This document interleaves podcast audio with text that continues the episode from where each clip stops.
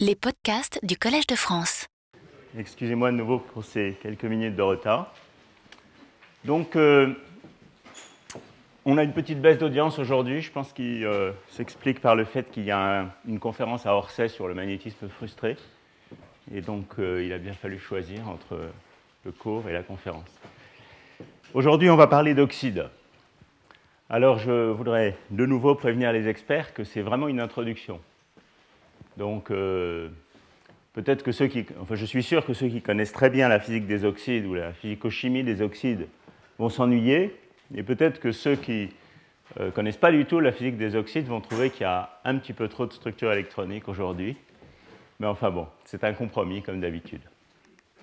Alors la première chose que je voudrais dire, c'est que euh, le séminaire d'aujourd'hui sera fait par Véronique Brouet, donc, qui est au laboratoire de physique des solides d'Orsay. Et je voudrais la remercier particulièrement parce qu'elle a accepté mon invitation à faire ce séminaire euh, un, petit peu, euh, un petit peu à la dernière minute, dans la mesure où j'avais. Bon, j'ai mis longtemps à, combler ce, ce 2 juin. Et euh, je voudrais aussi la remercier parce que je pense que son séminaire sera très très complémentaire, en particulier au cours de la dernière fois qui euh, commençait à parler de photoémission. Et vous verrez que la photoémission, c'est quelque chose dont on va parler de manière plus ou moins constante jusqu'à la fin de ce cycle de cours, mais aussi également l'année prochaine quand on parlera de cuprate. Bien. Alors, donc oxyde et surtout oxyde de métaux de transition. Donc pourquoi parler de ces, de ces matériaux? Alors j'ai essayé de, de mettre sur ce premier transparent un certain nombre de raisons. Euh, donc les oxydes de métaux de transition, TMOs, ça veut dire Transition Metal Oxides dans le reste de ces, de ces transparents. Les oxydes de, de métaux de transition font des grandes choses. Alors ils font des grandes choses dans le sens où ils font des choses, ils font des choses assez surprenantes, d'une part, et d'autre part, l'amplitude des effets est grande. Donc je vais vous montrer quelques exemples. Alors c'est un petit peu la page de publicité pour les oxydes de métaux de transition, si vous voulez, mais je crois que c'est vrai que les oxydes de métaux de transition font des grandes choses. Et certaines de ces grandes choses pourraient même être utiles à quelque chose, figurez-vous. Euh, Par exemple, on peut avoir des supraconducteurs, on peut avoir des thermoélectriques, et tout ça pourrait un jour euh, trouver des applications. Dans une certaine mesure, il y en a déjà, mais pourrait en trouver de plus grandes encore. Euh, en particulier, je crois qu'il faut placer d'assez grands espoirs dans les progrès, il y a plein de places devant, euh, dans les progrès qui sont liés euh, à l'élaboration des matériaux, et en particulier, euh, il y a toute une série de travaux actuellement sur l'élaboration de multicouches d'oxyde, couche par couche, soit en utilisant des méthodes de type PVD, soit d'épitaxie par jet moléculaire. Il y avait un séminaire de Jean-Marc Triscon, qui est un des pionniers du domaine à Orsay, hier. Bon, au-delà de ces grandes choses et de ces applications potentielles, il y a aussi le fait que la physique des oxydes de métaux de transition pose, soulève des questions tout à fait fondamentales, euh, pour lesquelles on a encore, il faut bien le dire, malgré euh, plusieurs décennies de recherche, euh, une boîte à outils théorique encore très très incomplète. Et donc il y a beaucoup de questions euh, soit des questions, je dirais, semi-quantitatives, mais qui sont importantes pour comprendre le comportement des matériaux, soit vraiment des questions qualitatives sur la physique de basse énergie, en particulier évidemment dans les cuprates supraconducteurs, qui restent encore sans réponse. Et la dernière chose, c'est que personnellement, ça c'est une opinion personnelle, je trouve que les structures et les fonctionnalités de ces propriétés de ces matériaux ont une certaine forme de beauté esthétique, malgré leur euh, apparente complexité, qui fait que bah, c'est un domaine assez facile. Donc voilà un petit peu ce que je voudrais vous raconter aujourd'hui, et comme d'habitude, je n'arriverai sans doute pas au bout. Quelques-unes de ces grandes choses que font les oxydes, donc ça c'est un peu le côté publicitaire. Ensuite, je voudrais vous faire rencontrer quelques-unes de ces structures, et en particulier, on va surtout parler de la structure perovskite, euh, qui va revenir souvent dans la suite de ces cours. Je voudrais vous faire sentir que le phénomène de Mott, c'est-à-dire le blocage des degrés de liberté de translation par l'interaction répulsive qu'on a déjà rencontré dans les, euh, dans les cours précédents, à la fois dans le cas fermionique et bosonique, dans ce domaine est vraiment d'une importance clé. Il contrôle absolument toute la physique de ces systèmes. Et puis ensuite, je voudrais entrer un petit peu plus dans les détails, vous parler d'orbital atomique et de théorie du champ cristallin, puis quelques notions sur la structure électronique des oxydes, etc. Alors d'abord, on parle d'oxydes de métaux de transition. Euh, où sont les métaux de transition dans, dans, le tableau périodique? Donc ça, c'est quand même très très important de le savoir. Donc les métaux de transition, ben, il y en a plusieurs rangées, et on va surtout parler aujourd'hui, mais dans le dernier cours, je parlerai de la ligne suivante, on va surtout parler de la ligne 3D, qui commence ici avec scandium titane et qui finit ici avec cuivre et zinc. Hein, il y a donc 10 éléments qui correspondent au remplissage progressif de la couche 3D. Et euh, euh, ces éléments sont évidemment, euh, lorsqu'on les regarde en tant qu'éléments purs, sont les premiers dans lesquels le magnétisme apparaît dans la classification périodique, ce qui est déjà le signe, évidemment, qu'il y a des effets d'interaction électronique importantes, ne serait-ce que dans le métal pur, puisqu'il n'y a pas de magnétisme sans interaction, comme vous savez sûrement. Alors il y a aussi les, métaux de transition 4D qui sont ici, qui ont des orbitales un peu plus étendues, on verra pourquoi tout à l'heure, et puis éventuellement les 5D. Et on va parler de ces différentes séries de métaux de transition au cours des, cours qui restent d'ici la fin de l'année, puisqu'aujourd'hui je vais vous parler surtout des oxydes de métaux de transition 3D principalement, mais euh, lors du dernier cours, quand je vais vous parler, bah, j'espère tout au moins, de l'effet du couplage de Wundt, je prendrai comme exemple la physique des oxydes de ruthénium, qui sont donc des oxydes de métaux de transition 4D. Et puis le séminaire lié au dernier cours sera sur l'effet du couplage spin-orbite euh, dans euh, ces matériaux. Et ce sont pour les oxydes de métaux de transition de la couche 5D que ces effets deviennent très importants, en particulier pour les oxydes d'iridium. Et vous verrez ça donc dans les séminaires de Léon Balance euh, lors du dernier cours. Alors ça, ce sont les oxydes de métaux de transition. Et j'ose à peine rappeler que l'oxygène est ici. Voilà. Donc, euh, quelle est la configuration électronique des atomes isolés? Vous voyez qu'on a des électrons, ça donc évidemment pour l'atome isolé, hein, par exemple le titane, eh bien, couche complète d'argon, un électron dans la couche 4s, trois, trois électrons dans la couche 3d. Et puis ici, l'oxygène, comme tout le monde le sait, a une couche 2p qui est incomplète, il lui manque deux électrons, il aime beaucoup prendre deux électrons. Donc ce qui va se passer quand on met de l'oxygène avec un de ces métals de transition, c'est que cette couche 2P va pratiquement toujours se remplir en configuration 2P6 hein, à cause de euh, l'affinité euh, de l'oxygène pour les électrons, ce qui va euh, donner à ces ions de métaux de transition le rôle de cation dans les structures. Alors, les grandes choses que font les oxydes. Alors, évidemment, on ne peut pas commencer un tel cours sans parler de la plus grande, probablement, de ces choses. Enfin, c'est peut-être pas la plus grande en, taille de l'effet, mais en tout cas, c'est celle qui a attiré certainement le plus de couverture par les médias et euh, par la communauté scientifique également, qui est la supraconductivité à haute température. Alors, vous voyez ici, c'est le fameux diagramme, je ne vais pas m'attarder longtemps, sur la température critique des supraconducteurs en fonction de l'âge de leur découverte. Et euh, je remarque que tous les matériaux qui, ont des températures critiques supérieures à celles de l'azote liquide, et c'est une, une, barrière qui a une importance plus que psychologique, parce qu'elle a aussi une importance en termes de coût, sont tous des oxydes. Et ce sont incidemment tous des oxydes de cuivre. Donc ce sont les fameux cuprates découverts il y a maintenant malheureusement plus de 25 ans euh, par euh, Müller et, Bednorz. Et euh, je pense que c'est correct de, dire ça, même actuellement, puisque comme vous allez l'entendre tout à l'heure, il y a une nouvelle famille de supraconducteurs à haut TC, alors un peu moins haut que les cuprates, mais quand même remarquablement haut, qui sont ces composés du fer, ces pnictures de, de fer supraconducteurs. Alors, certains d'entre eux contiennent de l'oxygène, mais il est en fait incorrect d'un point de vue chimique de vraiment les appeler des oxydes. Donc vraiment, les oxydes de cuivre font des grandes choses en termes de supraconductivité. Ce ne sont pas des matériaux merveilleux, merveilleux pour les applications, euh, malheureusement, quoi qu'encore. Alors, une autre grande chose que font les oxydes de métaux de transition, ce sont des transitions métal-isolants. Et ça, c'est quelque chose qui est absolument essentiel dans leur physique. Vous allez voir tout à l'heure, je vais essayer de vous montrer une espèce de carte de, beaucoup d'oxydes, et vous verrez que la présence de phases isolantes, qui sont des phases isolantes de Mott, disons au moins de manière relativement vague, euh, est quelque chose d'omniprésent dans cette physique. Et euh, certains oxydes sont isolants de mode, certains oxydes sont métalliques, d'autres ont la chance ou le malheur, je ne sais pas, de se trouver juste sur la frontière de cette instabilité.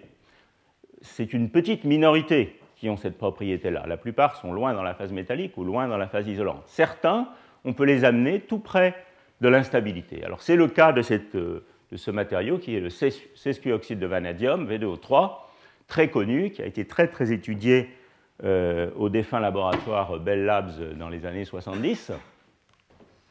Euh, beaucoup de publications sur ce matériau. ce matériau a la propriété d'avoir dans son diagramme de phase, ça c'est un diagramme de phase en température et pression ou substitution du vanadium par le chrome. En fait, euh, ces deux diagrammes de phase sont essentiellement superposables.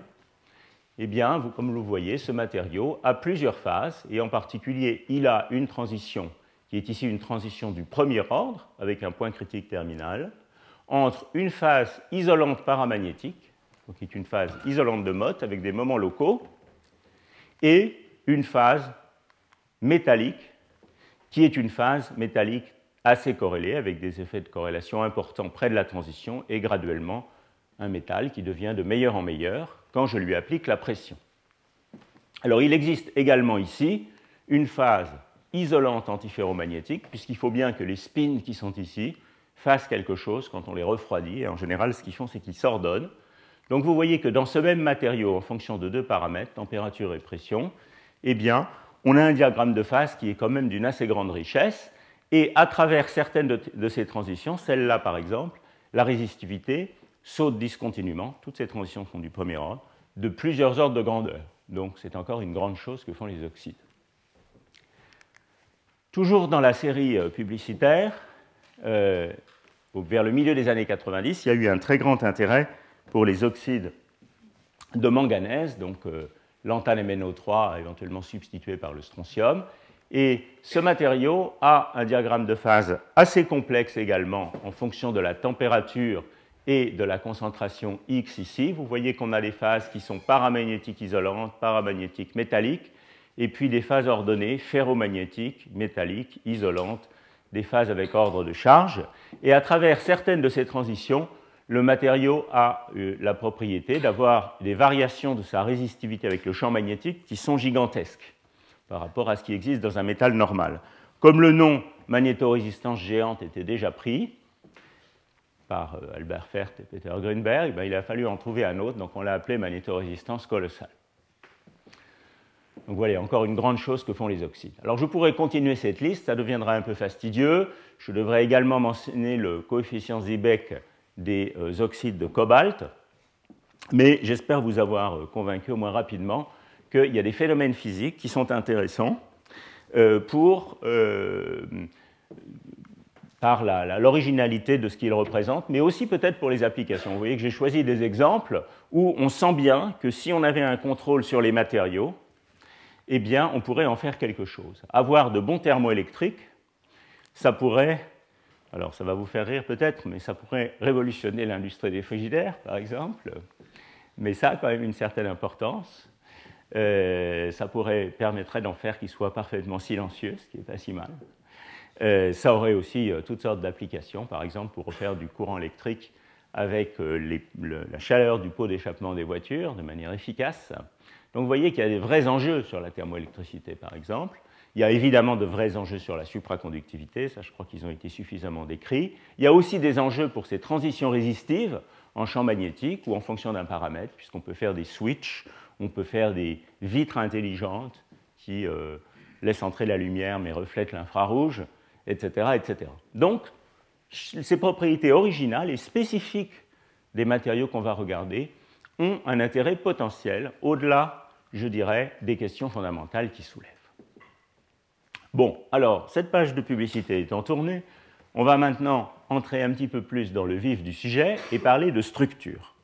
Alors, c'est difficile quand même de parler d'oxyde de métaux de transition sans commencer par parler des monoxydes, puisque après tout, c'est la chose la plus simple qu'on peut faire. On prend du vanadium et de l'oxygène, on les met ensemble et on fait un monoxyde de vanadium. Alors, je ne vais pas beaucoup parler de ces monoxydes dans ce cours. En fait, c'est le seul transparent consacré au monoxyde pour plusieurs raisons. La première, c'est que ces monoxydes, au moins pour ceux qui sont, concernent le début de la série des métaux de transition, donc le monoxyde de titane, le monoxyde de vanadium, sont pas des matériaux particulièrement agréables pour faire de la physique. Et je pense que Jean-Paul Pouget, qui est dans l'audience, ne me contredira pas. Euh, il y a facilement des, des lacunes d'oxygène. Donc ce sont des matériaux qui sont facilement déficients en oxygène. Il faudrait un très bon contrôle sur les matériaux pour les étudier. Mais surtout, ce sont des matériaux où il n'y a que deux sites atomiques, hein, euh, celui du métal de transition et celui de l'oxygène. En fait, ils cristallisent dans la structure du sel de cuisine, NaCl, donc euh, structure extrêmement simple que j'ai dessinée ici. Et euh, on manque un petit peu de flexibilité dans cette structure pour faire du contrôle des matériaux. En fait, la, la physique des oxydes devient particulièrement intéressante quand on commence à regarder des composés ternaires, où il y a trois atomes, voire quatre atomes.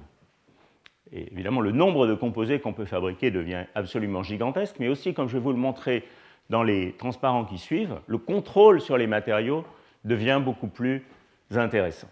Alors, quand même, très rapidement, euh, si je regarde la série des monoxydes, le long de la ligne 3D, eh bien, ces deux-là sont des métaux avec des problèmes de contrôle euh, de la concentration en oxygène. Ceux-là sont très connus, euh, donc oxyde de manganèse, de cobalt et de nickel, sont très connus pour être des isolants de Mott, ou comme vous le verrez à la toute fin du cours, plus précisément des isolants de transfert de charge, avec des gaps qui sont assez costauds. Comme vous voyez ici, le gap est au moins 3 électronvolts et peut être jusqu'à 5-6 électronvolts.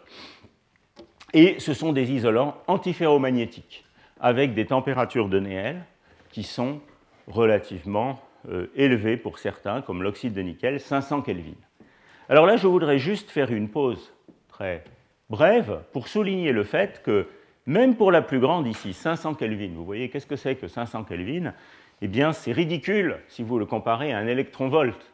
Un électronvolt, c'est 12 000 Kelvin, donc ça, c'est un 22e, quelque chose comme ça, d'électronvolt. Donc si vous comparez cette échelle d'énergie, qui est la température de mise en ordre des spins, au gap qui est de l'ordre de 4-5 électronvolts, vous voyez qu'il y a un facteur considérable, un facteur 100 essentiellement. Et donc, euh, il est tout à fait clair que lorsque vous allez chauffer le matériau au-dessus de sa température de Néel, eh bien, il va rester un très bon isolant, hein, puisqu'il a un gap de 4 électronvolts. D'où il euh, suit également que euh, le caractère isolant de ces matériaux n'a rien à voir avec le magnétisme. Et ça, c'est euh, euh, l'objet de débats sans fin, euh, tout au moins c'était l'objet de débats sans fin à une certaine époque. Est-ce que le magnétisme pilote est essentiel pour la transition de mode dans ce problème, ou est-ce que c'est un phénomène qui arrive à une échelle plus basse comme conséquence de la localisation électronique? Et il me semble parfaitement clair que c'est la deuxième possibilité qui est valable, et que ce qu'il faut d'abord comprendre, c'est la localisation des degrés de liberté de charge par l'interaction de Coulomb forte, Hein, et on a vu de manière très claire dans le cas des bosons qu'on n'avait pas besoin de spin pour faire ça. Le spin, c'est plutôt un embêtement, pour le théoricien en particulier, qui va induire des degrés de liberté additionnels à basse énergie. Mais les électrons ont un spin, il faut bien s'en occuper. Bon, voilà à peu près tout ce que je voulais dire sur les monoxydes de métaux de transition. Et maintenant, je vais vous présenter une structure qu'on va revoir très souvent dans la suite de ces cours, que je trouve très belle et qui est en fait très simple, qui est ce qu'on appelle une perovskite. Alors oui, non, quand même, j'ai quand même oublié de dire une chose qui est quand même essentielle, c'est que l'oxyde de nickel est quand même le premier exemple historiquement euh, d'isolant de Mott ou d'isolant de transfert de charge qui, qui ait été euh, découvert au laboratoire Philips à la toute fin des années 30. Et il y a un célèbre proceedings de conférence que j'avais un petit peu parlé dans ma leçon inaugurale, où il y a une discussion entre Pyers, Mott et Wilson qui euh, euh, explique, en termes euh, assez intéressants et qualitatifs, pourquoi ce matériau, bien qu'ayant une couche D incomplète, est tout de même un isolant. Et c'est le début des travaux de Mott qui reprendront donc, plutôt à la fin des années 40 sur les isolants qui portent son nom. Bon, alors, donc, repassons à la structure perovskite. Donc, la, la structure perovskite, elle est très belle, je trouve, et elle est très intéressante parce qu'elle concerne des, composés ternaires, où il y a trois éléments atomiques, et qui vont donc nous permettre, ou permettre aux chimistes du solide surtout, de contrôler, dans une certaine mesure, les propriétés des matériaux, puisqu'on va pouvoir agir sur ce site ici. Alors, quelle est cette structure? Alors, vous voyez, c'est une structure, ici je l'ai représentée, dans le cas idéal d'une structure parfaitement cubique qui existe dans la nature pour certains matériaux, comme celui-ci par exemple, strontium VO3. Alors, dans cette structure, il y a donc de l'oxygène, il y a un métal de transition M, hein, et puis il y a un autre ion qui, euh, on ne peut pas mettre n'importe quoi, il faut que ça rentre bien dans les, dans les trous de la structure, et souvent c'est une terre rare ou du strontium ou quelque chose comme ça. Et cette structure est formée d'un réseau cubique, un parfait réseau cubique, au nœud duquel on a euh, cet atome R, que pour l'instant je, je, ne spécifie pas, qui serait le strontium dans le cas de ce matériau-là. Et puis on place dans chacun de ces cubes un octaèdre, donc avec six oxygènes qui sont ici représentés en bleu, et au centre de cet octaèdre, le métal de transition, ici représenté en rouge. Donc ça, c'est la perovskite cubique. Pourquoi ça s'appelle perovskite? En fait, je l'ignorais jusqu'à la préparation de ce cours. Eh bien, euh, c'est parce que euh, la perovskite, qui est euh, calcium TiO3, a été baptisée ainsi à cause de M. Perovsky, qui était, semble-t-il, un minéralogiste russe, puisque cette perovskite, calcium TiO3, a été découverte dans les montagnes de l'Oural au milieu du 19e. Voilà, donc ça c'est la structure perovskite, et vous voyez qu'elle est faite d'unités structurelles qui sont ces octaèdres MO6 euh, sur lesquels je vais revenir dans un instant. Alors ça, c'est la structure idéale. Elle existe le plus souvent, en fait, sous forme distordue. Donc il y a plusieurs distorsions possibles. Il y en a une qui est très fréquente, qui est euh, ce qu'on appelle la distorsion gadolinium FeO3, dans lesquelles les octaèdres euh, gardent une forme parfaitement régulière, ou essentiellement parfaitement régulière, c'est-à-dire qu'ils ne sont pas compressés ou il n'y a pas d'élongation de ces octaèdres. Ça, ce serait une distorsion Ian-Teller, qui existe aussi dans beaucoup de ces matériaux, en particulier dans les manganites et dans les cuprates, où elle est très grande. Mais euh, dans cette simple distorsion-là, ces octaèdres restent essentiellement parfaits, la distorsion Ian-Teller est faible, et ces octaèdres tournent autour d'un axe avec un axe qui est évidemment différent pour cela et celui-ci et celui derrière, etc. De sorte qu'on finit par avoir quatre euh, formules unités par euh, formule par cellule unité. Hein. Donc on a une maille, euh, une cellule élémentaire qui contient quatre métaux de transition. Et on n'a plus évidemment la symétrie cubique, on a une symétrie qui, dans le cas de ce dessin, est une symétrie dite orthorhombique. Alors ça, ça permet déjà une certaine forme de contrôle sur la structure, parce que vous voyez, quand on fait ça, on change l'angle entre le métal de transition et l'oxygène, et comme les transferts électroniques dans ces systèmes se font, comme on le verra dans la suite, principalement par recouvrement des orbitales D du métal de transition avec les orbitales P de l'oxygène, eh bien, lorsqu'on commence à changer cet angle, ce recouvrement devient moins favorable, et l'intégrale de transfert, donc la largeur de bande du matériau, en est un peu réduite. Hein. Donc c'est déjà un premier intérêt de cette distorsion. Il y a aussi un côté malheureux, c'est que ça rend l'étude légèrement plus compliquée, mais euh, c'est un premier intérêt de cette distorsion que de permettre un contrôle, alors ce n'est pas un contrôle au sens des gens qui font des réseaux optiques, hein, un contrôle euh, de la largeur de bande. Alors comme la physique du solide, c'est toujours compliqué, quand on fait ça, comme vous allez le voir dans la suite, on ne fait pas que changer la largeur de bande. Malheureusement, on change aussi d'autres choses.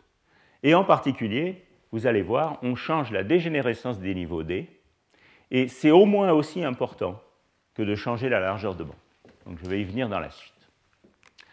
Alors les chimistes aiment bien introduire, pour caractériser ces perovskites distordus, un truc qui s'appelle le facteur de tolérance, et je suis sûr qu'Antoine Ménian en parlera la semaine prochaine, donc je l'introduis ici.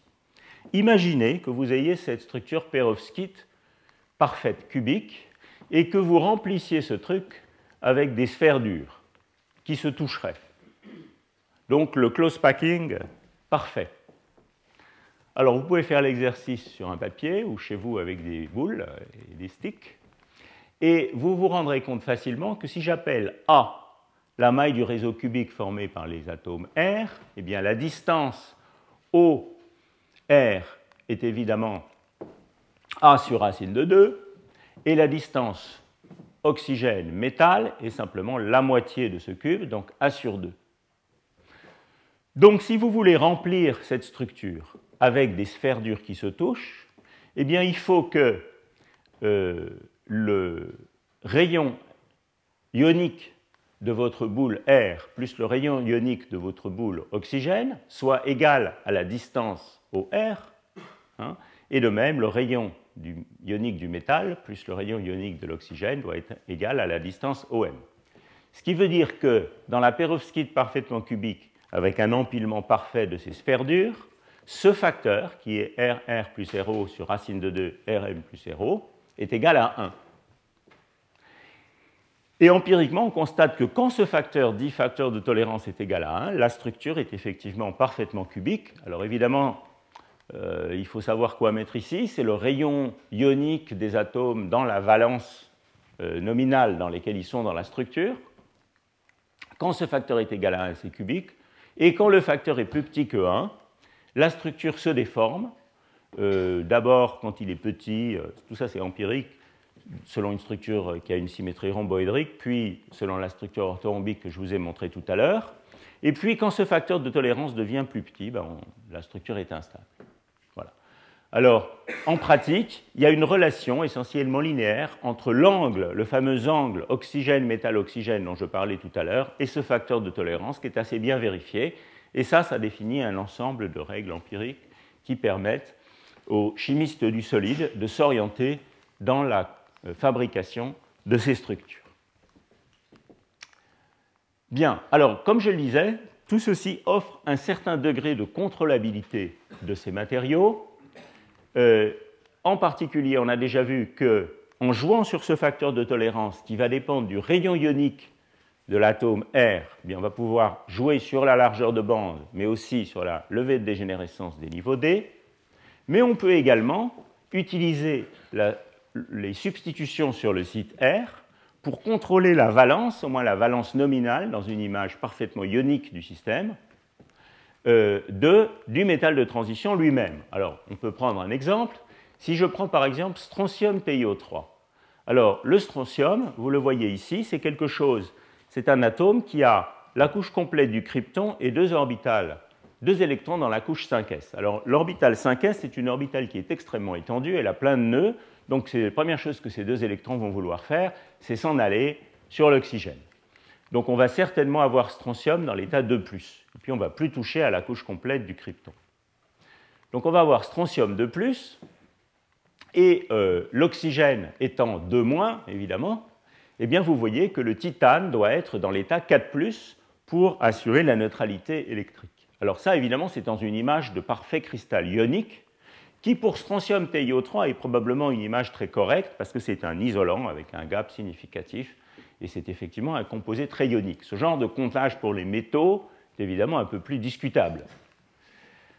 Bon, alors, voilà donc strontium TiO3, strontium de plus. Donc vous voyez que le titane est dans l'état 4, et comme la configuration atomique du titane c'est 4s1, 3d3, eh bien vous voyez que ça veut dire que tous les électrons de valence du titane doivent aussi être donnés à l'oxygène, et par conséquent, la couche 3D du titane dans STO est vide et c'est pour ça qu'on a un isolant de bande. Il n'y a pas d'électron de valence disponible.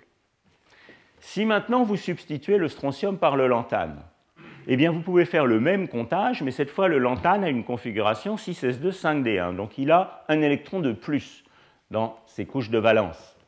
Et donc vous voyez que maintenant le titane va être dans un état 3 ce qui veut dire qu'on aura exactement un électron D dans euh, la couche 3D. Alors, si vous êtes quelqu'un de la théorie des bandes, vous penseriez, je pense, qu'on euh, aurait à ce moment-là un métal, puisque vous avez une couche D euh, partiellement remplie. Or, il n'en est rien, et la TiO3 est aussi un isolant, mais avec un petit gap d'environ 0,2 eV. Et donc, vous voyez, c'est déjà une première manifestation du phénomène de Mott. Mais vous voyez qu'ici, donc, en faisant des alliages, lantane 1-X, strontium X, TiO3, vous pouvez faire du contrôle de la valence du titane, et vous pouvez donc doper ces isolants, donc soit doper en trou cet isolant de Mott, soit doper en électrons cet isolant de bande pour fabriquer un métal. Et on sait effectivement faire ça. La solution solide existe pour carrément quasiment toutes les concentrations. Donc voilà encore euh, une manière de contrôler, cette fois en dopage, un oxyde de métal de transition grâce au fait que cette structure perovskite est une structure ternaire. Bien, alors la, structure perovskite a également des déformations, enfin des, enfants, euh, très intéressants, qui est ce qu'on appelle la série de Rudlesden-Popper, et cette série, elle consiste à euh, répéter ce motif où on a une structure de type perovskite avec ce réseau cubique d'atomes R et mésoctaèdres, mais avec des couches intermédiaires où on a comme ça ces atomes, de, ces atomes R, par exemple ici le strontium entre. Alors on peut répéter ça avec soit euh, ici un motif, donc c'est la structure où j'aurai, euh, vous voyez ici, deux plans comme ça, ou bien trois motifs, ici trois plans comme ça, trois plans R, etc. etc. Alors vous voyez que c'est un peu, compliqué, mais ça c'est la cellule unité de la structure N égale 2. Si vous faites le comptage, vous voyez que la euh, formule de ce matériau c'est Rn plus 1, Mn, O 3n plus 1. Et euh, formellement, la structure perovskite parfaite, dont je parlais tout à l'heure, correspond à la limite n tend vers l'infini de ce système, hein, où je répéterai ce motif intermédiaire jusqu'à l'infini en repoussant ces deux plans à l'infini. La première euh, structure de cette série, c'est en fait la structure n égale 2, qui correspond à ces perovskites, disons, fortement bidimensionnel. L'exemple le plus célèbre euh, de ces perovskites fortement bidimensionnels étant euh, eh bien, euh, l'antane strontium cuivre oxygène, qui est un des cuprates supraconducteurs. Mais je vous parlerai aussi pas mal lors du dernier cours de ce matériau-là, strontium de ruthénium au 4, qui est donc une de ces perovskites bidimensionnels, qui est un cousin des cuprates, à part que ce n'est pas du, cuivre mais du ruthénium, et qui a des propriétés assez remarquables. En fait, ce matériau est l'oxyde pour lequel on sait faire les plus beaux monocristaux et les plus gros que je connaisse, et donc pour lesquels on sait faire des études de physique fondamentale extrêmement propres. Euh, et euh, c'est une sorte de matériau test, si vous voulez.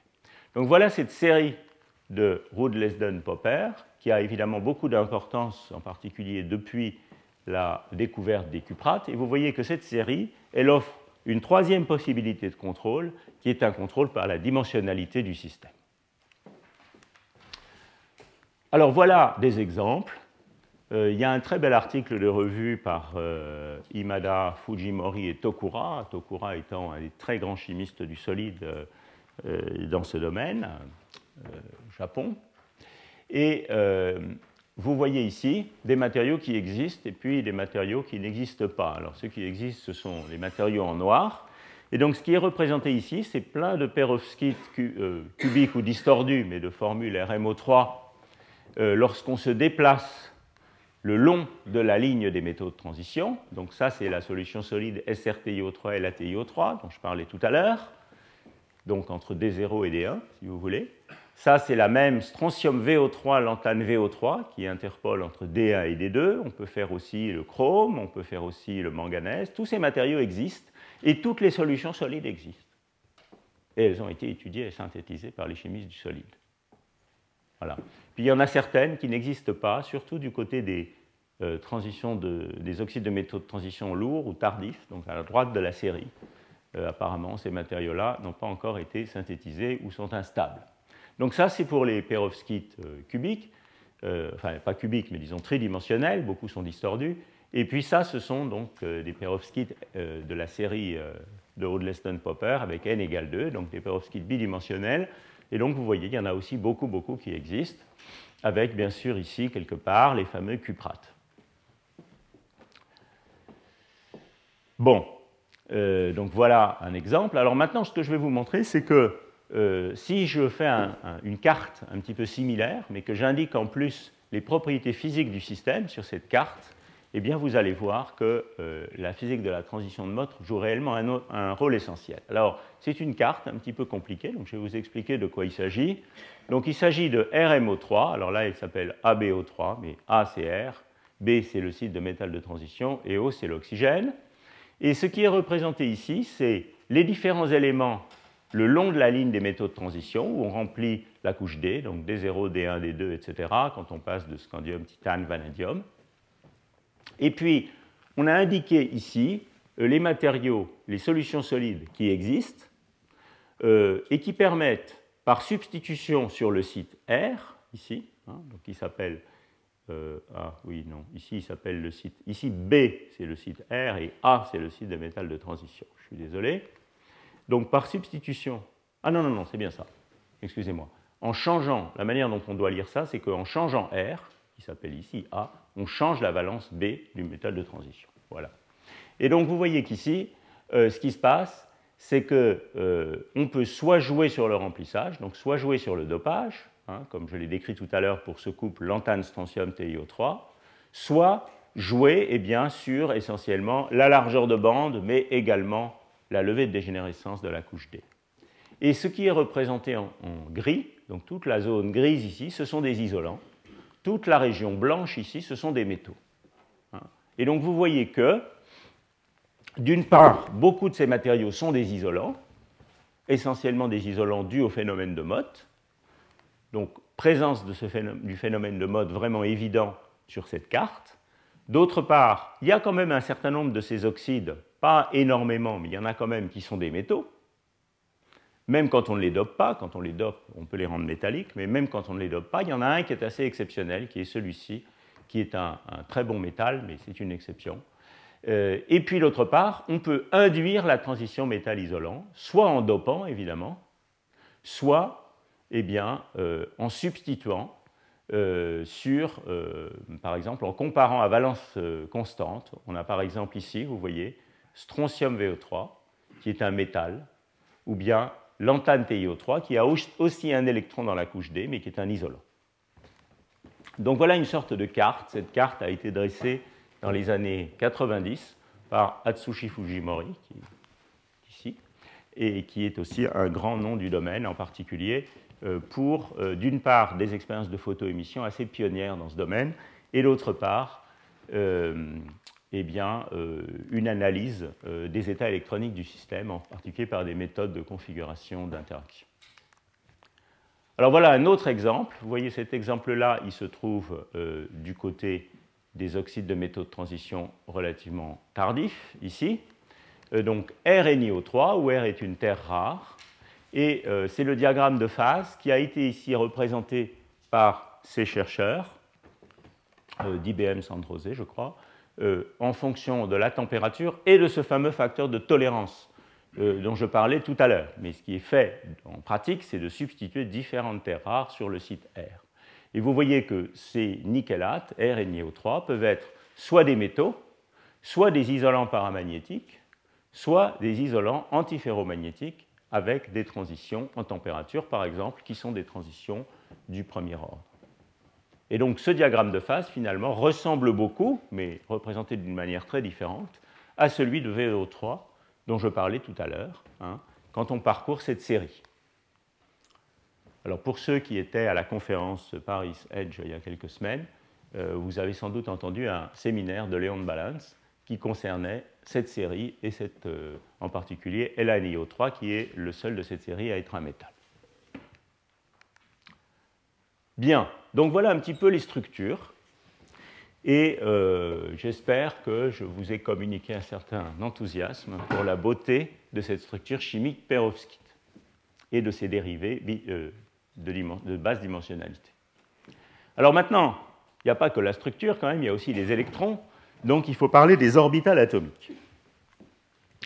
Alors si je prends l'atome isolé, bien sûr, j'ai la symétrie sphérique parfaite, J'ai donc mes électrons D qui ont un moment angulaire L égale 2.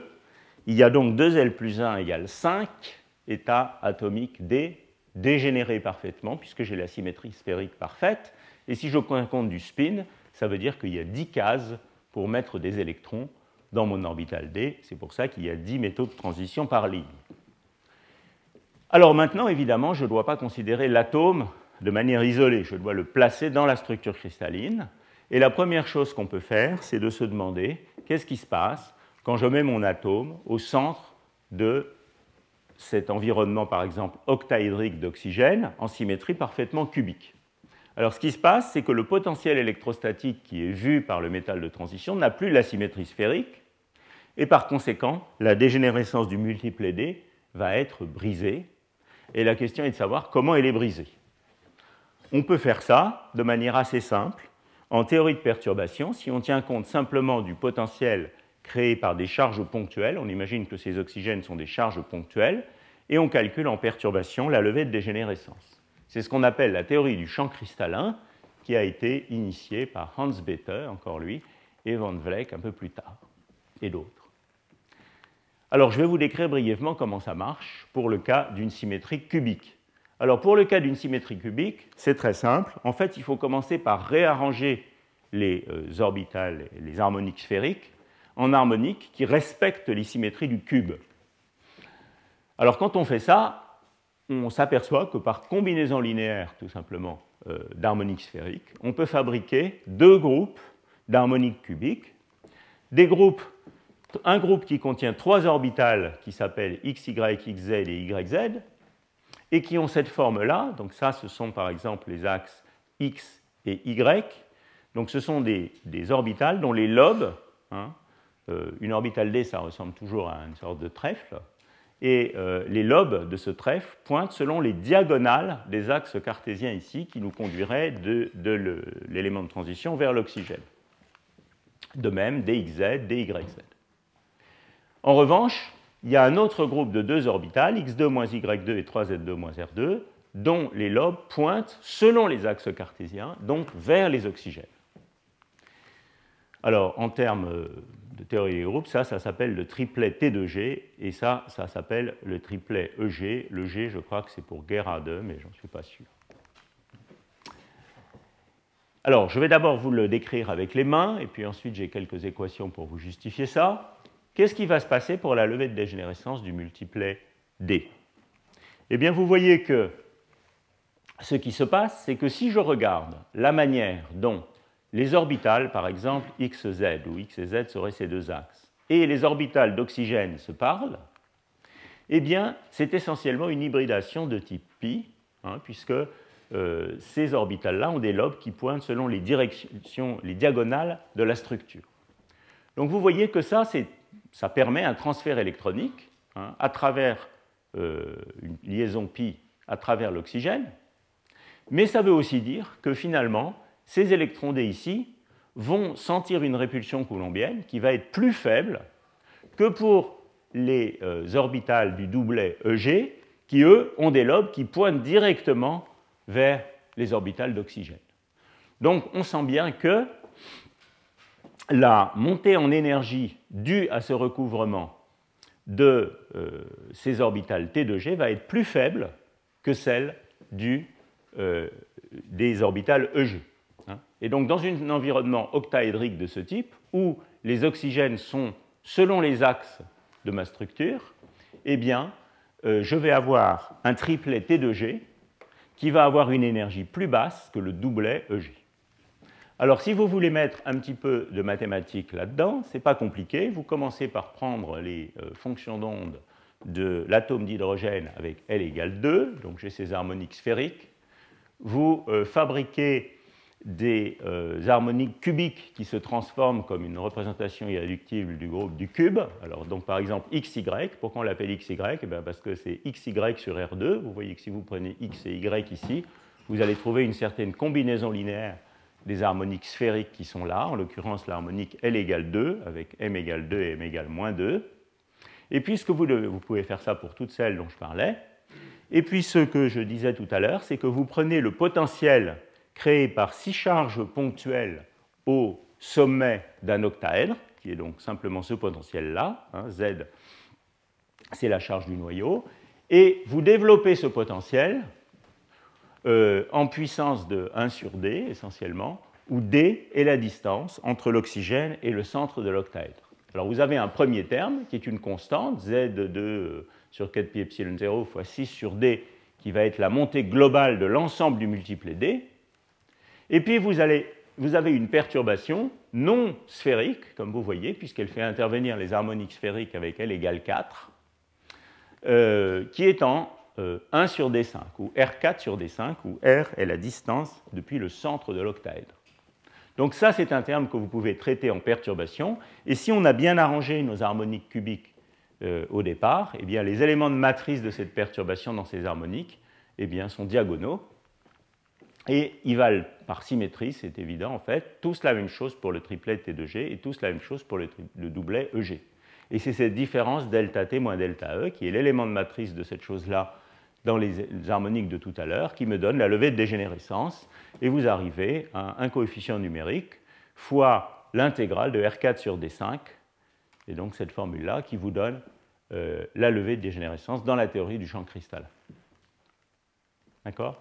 Donc le résultat au bout du compte, c'est ça, c'est qu'en symétrie cubique avec un environnement octaédrique comme celui de ma perovskite RMO3, eh bien mes 10 états possibles D se sont séparés entre un triplet 2 x 3 T2G et un doublet 2 x 4 EG, 2 x 2 EG.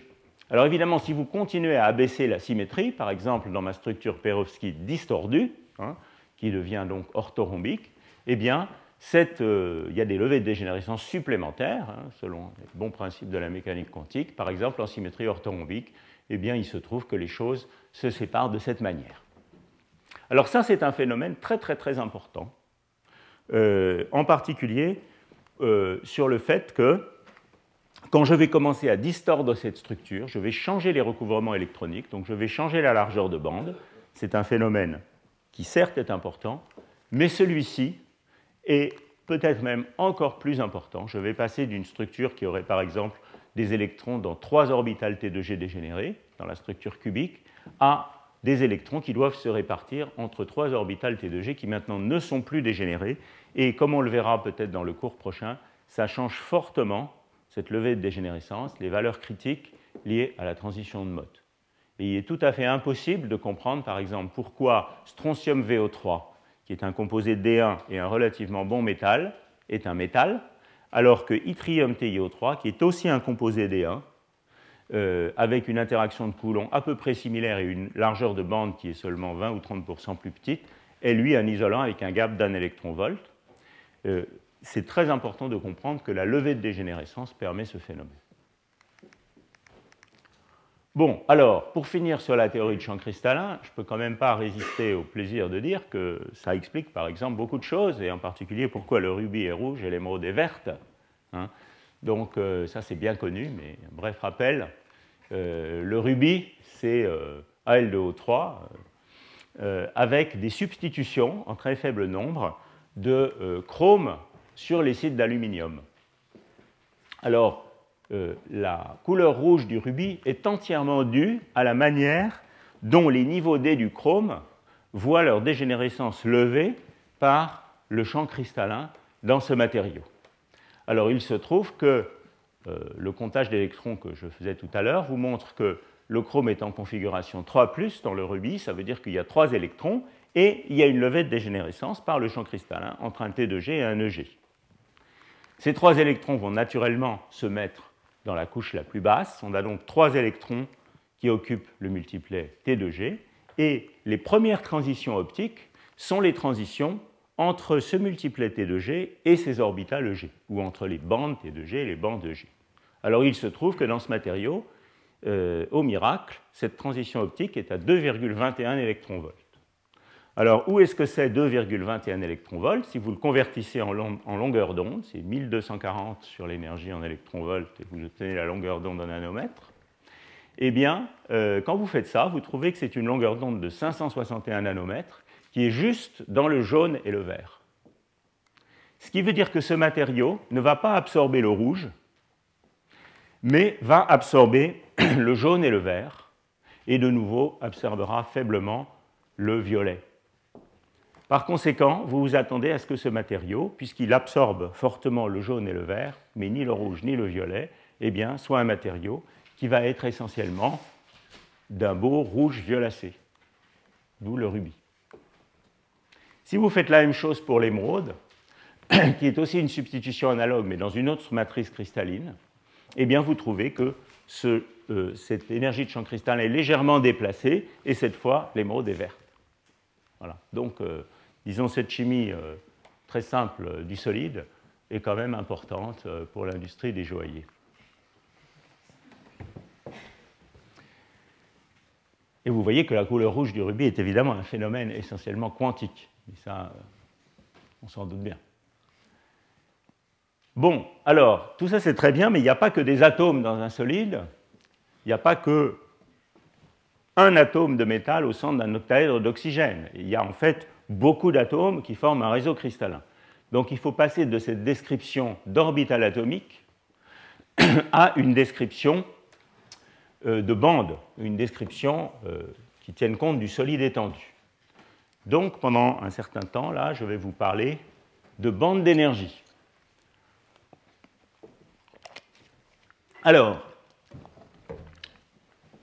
on va prendre un exemple simple pour commencer. Strontium VO3, toujours le même. La perovskite cubique parfaite en environnement cubique octaédrique. Donc on a vu qu'on avait un triplet T2G et un doublet EG plus haut.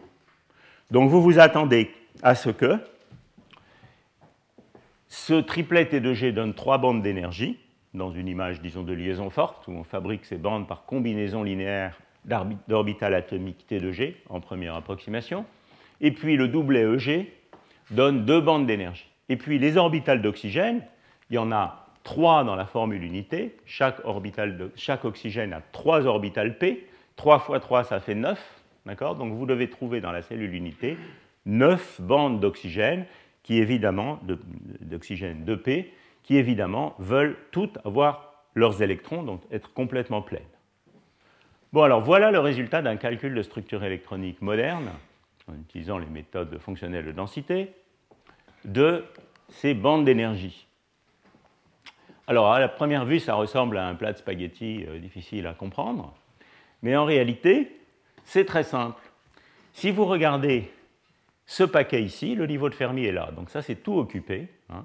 Si vous regardez ce paquet ici et que vous comptez, alors il ne faut pas compter au point gamma, parce que le point gamma, c'est le centre de la zone de Brillouin et il y a des tas de dégénérescences supplémentaires. Il faut compter quelque part un point générique. Avec des bons yeux, vous verrez qu'il y a exactement 9 états. Et ces 9 états sont les 9 bandes essentiellement 2P de l'oxygène, toutes pleines, puisqu'elles sont sous le niveau de Fermi. Voilà, donc on a compris ça. Maintenant, si vous regardez ces bandes ici, eh bien vous verrez qu'il y a trois états. 1, 2, 3. Et ça, ce sont les trois bandes, essentiellement T2G, du vanadium. Le niveau de Fermi est placé de manière telle qu'il y a exactement un électron D dans cette bande, un électron, disons, qui soit D, on peut discuter, mais en tout cas un électron dans cette bande, de manière à avoir la neutralité électrique requise. Si vous regardez ici, vous voyez que vous avez deux bandes plus hautes en énergie, leur centre de gravité va être quelque part là, et ce sont les bandes EG, vides. Hein. Donc la levée de champ cristallin, dans cette image de charge ponctuelle, a maintenant donné une distance en énergie entre, disons, le centre de gravité de cette bande, là, pas très loin du niveau de Fermi, et puis le centre de gravité de celle-là, à peu près 3 électronvolts au-dessus. Hein. Et puis ici, ce sont d'autres bandes vides, les strontium 5s et 4d, etc. Hein. Donc vous voyez comment on peut analyser cette structure de bande avec ces idées très simples d'orbital atomique. Alors, ce calcul de structure de bande nous dit que strontium VO3 devrait être un métal avec une valence nominale qui soit en gros un électron D. Et effectivement, c'est un métal euh, c'est un métal, mais ceci étant dit, si on calcule la densité d'état au niveau de Fermi de ce métal par ces méthodes de calcul de structure électronique, on trouve une valeur qui est à peu près deux fois trop faible par rapport aux mesures de chaleur spécifiques. Donc c'est quand même, ou de l'oscillation quantique. Donc c'est quand même un métal avec des corrélations, je dirais, appréciables et une masse effective, on a vu ce que c'était la dernière fois, de l'ordre de 2 par rapport à la masse de bande. Alors je continue dans la fermiologie. Je vais déborder un peu mon horaire aujourd'hui, je suis arrivé en retard et j'ai beaucoup de choses à vous dire. Euh, je continue un petit peu dans la fermiologie. Ce qui est représenté ici, c'est le résultat du même calcul, mais cette fois la densité d'état. Hein. Et donc vous voyez que la même chose que ce que je racontais là, c'est la densité d'état, mais maintenant résolue en, je dirais, caractère orbital de chacune des bandes. C'est-à-dire qu'on a pris les ondes de bloc, on les a projetées sur des orbitales atomiques euh, de ces différents atomes, et on a défini ainsi une densité d'état partielle. La densité totale, c'est la courbe noire. Une densité d'état partielle qui nous permet de voir le caractère orbitalaire de chacune des contributions. Alors qu'est-ce que vous voyez ici? Le niveau de Fermi est là, 0. Et donc vous voyez qu'au voisinage du niveau de Fermi, eh bien, on est essentiellement vanadium T2G, hein, qui est le gros truc rouge ici, et il y a quand même un petit peu de caractère oxygène. Alors ça, c'est normal, puisque les orbitales T2G ont un recouvrement pi, comme on l'a vu tout à l'heure, avec les orbitales d'oxygène. Donc il y a un petit peu d'hybridation avec l'oxygène, ce n'est pas du pur T2G. Autrement dit, si vous voulez construire les ondes de bloc correspondant à ces trois bandes que j'ai montrées tout à l'heure, il vous faut des orbitales atomiques qui ne soient pas seulement les orbitales du vanadium, il vous faut aussi les orbitales d'oxygène dans la combinaison linéaire. C'est ça que ça veut dire. Mais vous voyez que cette contribution est relativement petite. Ici, vous avez évidemment en bleu les oxygènes, mais vous voyez que les oxygènes, ils ont aussi un poids important sur les orbitales EG du vanadium. Et ça, c'est normal, puisque les oxygènes se recouvrent très bien avec les orbitales EG du vanadium. Et de même ici, les orbitales EG du vanadium, qui sont ici, ont un assez fort caractère oxygène. Donc tout ça est assez mélangé quand même. Alors on peut représenter ça autrement, je ne vais pas vous épargner les bandes aujourd'hui, hein, je vous préviens. Euh, on peut représenter ça autrement. On peut prendre en chaque point K et pour chaque bande l'onde de bloc, psi nu, et la projeter sur les orbitales atomiques, phi Lm et représenter une petite barre ici, dont la largeur va être proportionnelle à cet élément de matrice. Ça, ça s'appelle les fat bands.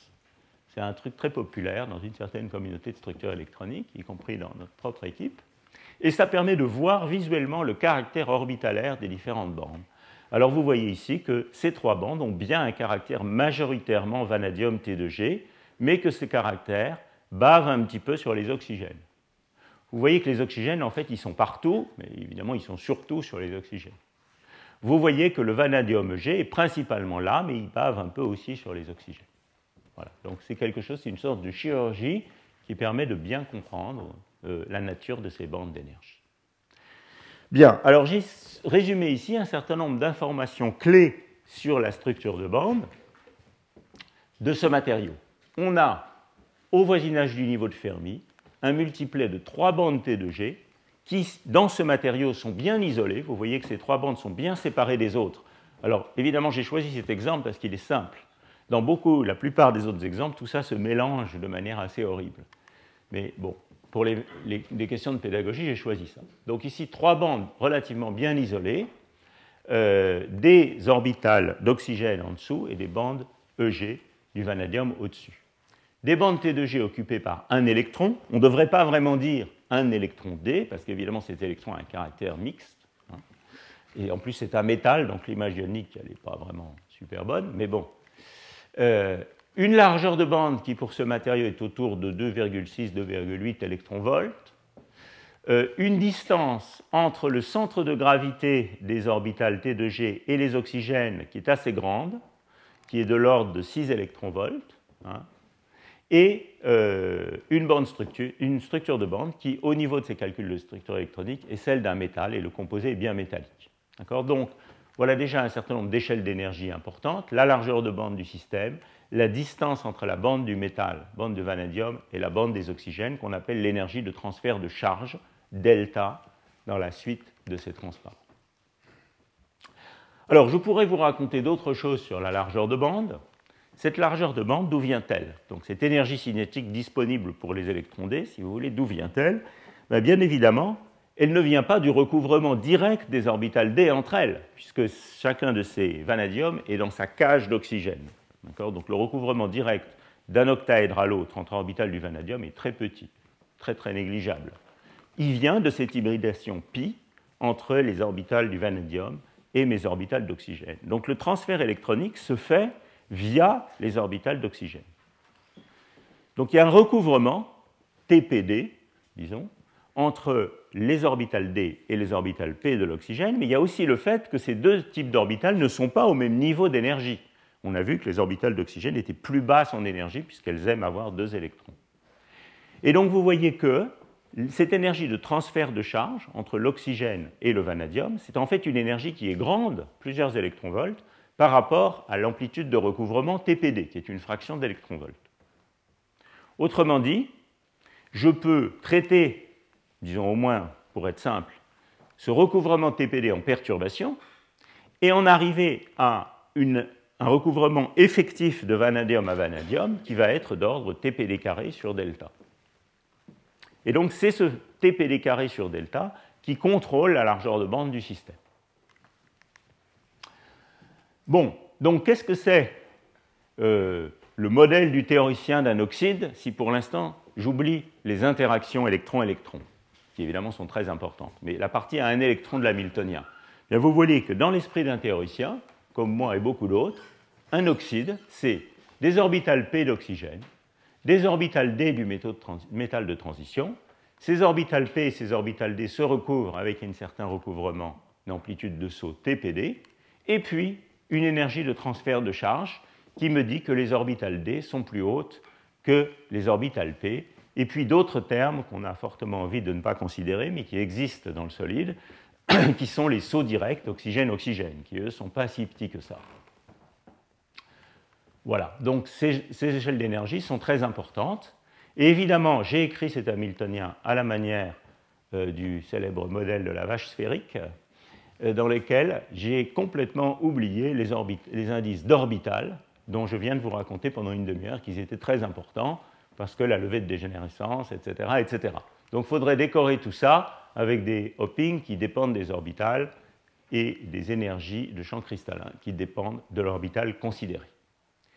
Alors, pour ceux parmi nous qui trouvent ce modèle théorique encore trop compliqué, eh bien, en général, ce qu'ils s'empressent de faire, c'est de dire oublions les hoppings directs oxygène-oxygène, considérons que TPD est très petit devant delta, et éliminons les orbitales d'oxygène qui nous ennuient et qui sont pleines de toute façon, pour arriver à un hopping effectif direct, celui dont je viens de parler, de D à D, et évidemment, on va s'empresser de rajouter là-dessus un terme d'interaction locale, et ça deviendra le modèle de Hubbard. Est-ce correct? Vas-y, Benoît. Question.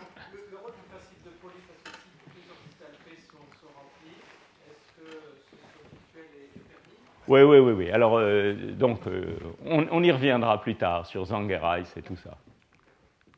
Peut-être l'année prochaine seulement, mais on y reviendra disons, cette question du passage de euh, ce Hamiltonien qui ne peut pas quand même être trop faux, où on a les oxygènes et les cuivres, allez, disons, euh, plus des interactions, que je n'ai pas encore décrites, au modèle dit à une bande, est un passage délicat qui n'est pas valable dans tous les régimes et qui est encore l'objet de débats euh, houleux, pour ne pas dire haineux, dans la communauté des cuprates. Hein. Donc, euh, ta question est une question pas naïve du tout, évidemment. Bon, alors, clairement, je vais devoir continuer la prochaine fois sur ces oxydes, mais juste pour finir, euh, pour donner un, euh, un, sens, un tant soit peu réaliste, qui fasse pas trop rigoler un chimiste du solide, à l'hamiltonien qui est écrit ici, on peut le faire. On peut le faire de manière réaliste avec les méthodes modernes de structure électronique. Euh, et pour faire ça, il faut donc construire des orbitales de Vanier, qui vont être euh, la transposition au solide de la notion d'orbital atomique, si vous voulez. Donc ces orbitales de Vanier, c'est des combinaisons linéaires d'orbitales de blocs qui vont être localisées spatialement, et on peut imposer un certain euh, caractère, une certaine transformation sous les opérations de symétrie du cristal. Alors on peut faire ça de manière à construire un Hamiltonien effectif du type liaison forte que je viens de montrer, euh, à partir des calculs de structure électronique, mais évidemment, il faut que vous spécifiez dans quelle fenêtre d'énergie cet Hamiltonien effectif va être. Vous voulez cet Hamiltonien effectif. Alors par exemple ici, toujours pour continuer avec strontium VO3, vous avez plusieurs choix, mais vous en avez deux qui sont naturels. Vous pouvez soit vouloir un Hamiltonien effectif qui va être valable dans cette petite fenêtre d'énergie ici, autour de 3 EV autour du niveau de Fermi avec juste les, les bandes T2G, ou bien vous pourriez vouloir, donc ça, ça va être le modèle euh, Jean Hubbard, si vous voulez, et ou bien vous pourriez vouloir un Hamiltonien effectif qui contienne aussi les oxygènes et puis qui contienne aussi toutes les orbitales G, parce qu'on ne peut pas garder les oxygènes sans garder les orbitales G, elles ont un recouvrement trop fort. Donc ça, ce sera un modèle à trois bandes, si vous voulez, pour ce système. Et puis dans la grande fenêtre d'énergie, ça sera un modèle à 14 bandes. Alors on peut faire ça, mais vous voyez que les orbitales de Vanier qu'on va construire, qui vont parfaitement décrire ces bandes d'énergie-là, vont être des orbitales de Vanier construites à partir d'une petite fenêtre d'énergie, et donc assez étendues spatialement. C'est juste de la transformée de Fourier. Si j'ai une petite fenêtre d'énergie, j'ai une grande extension spatiale. En revanche, les orbitales qu'on va construire dans ce grand modèle à 14 bandes vont utiliser une fenêtre d'énergie beaucoup plus grande et donc vont être beaucoup plus localisées spatialement et ressembler beaucoup plus à mes orbitales atomiques isolées. Alors je vous montre le résultat de ce type de calcul.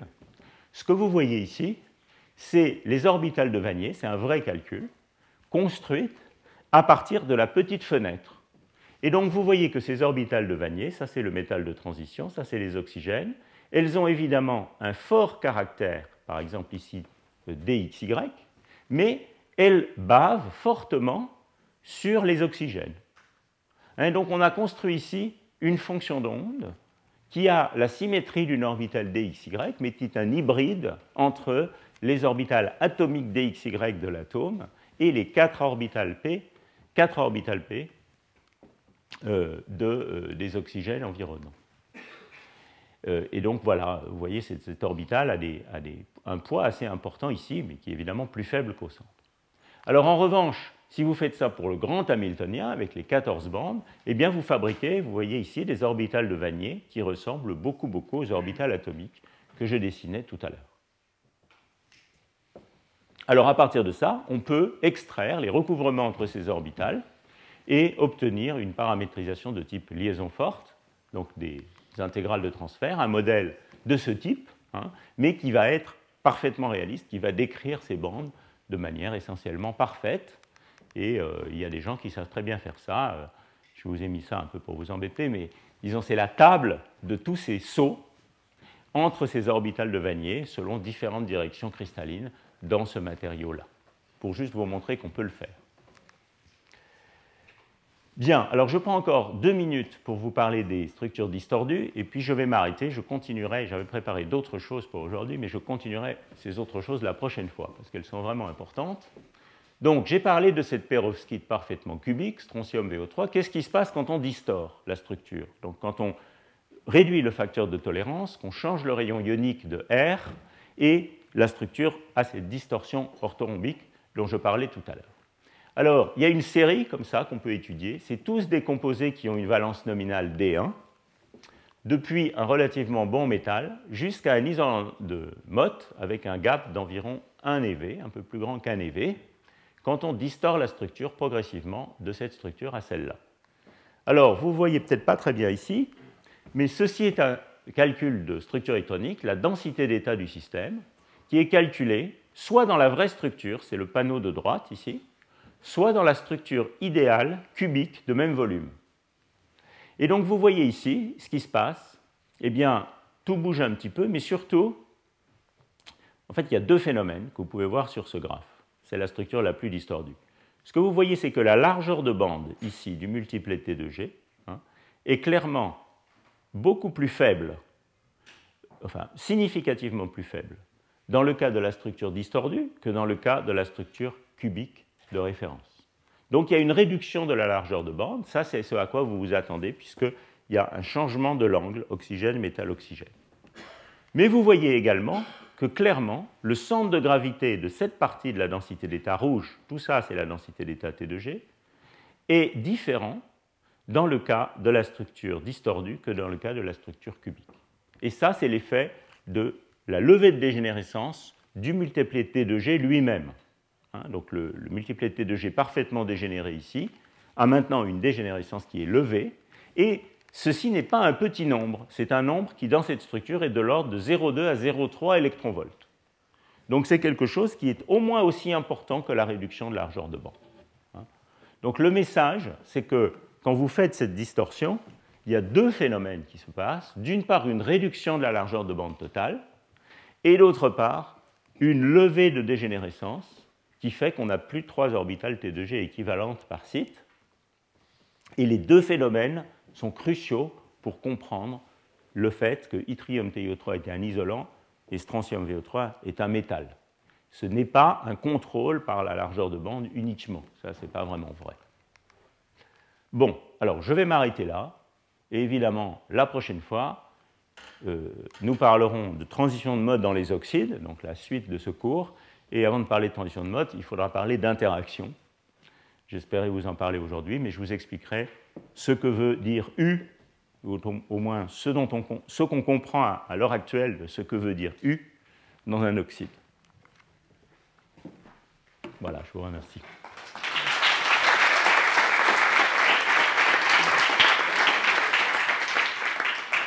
Retrouvez tous les contenus du Collège de France sur www.colège-2-france.fr.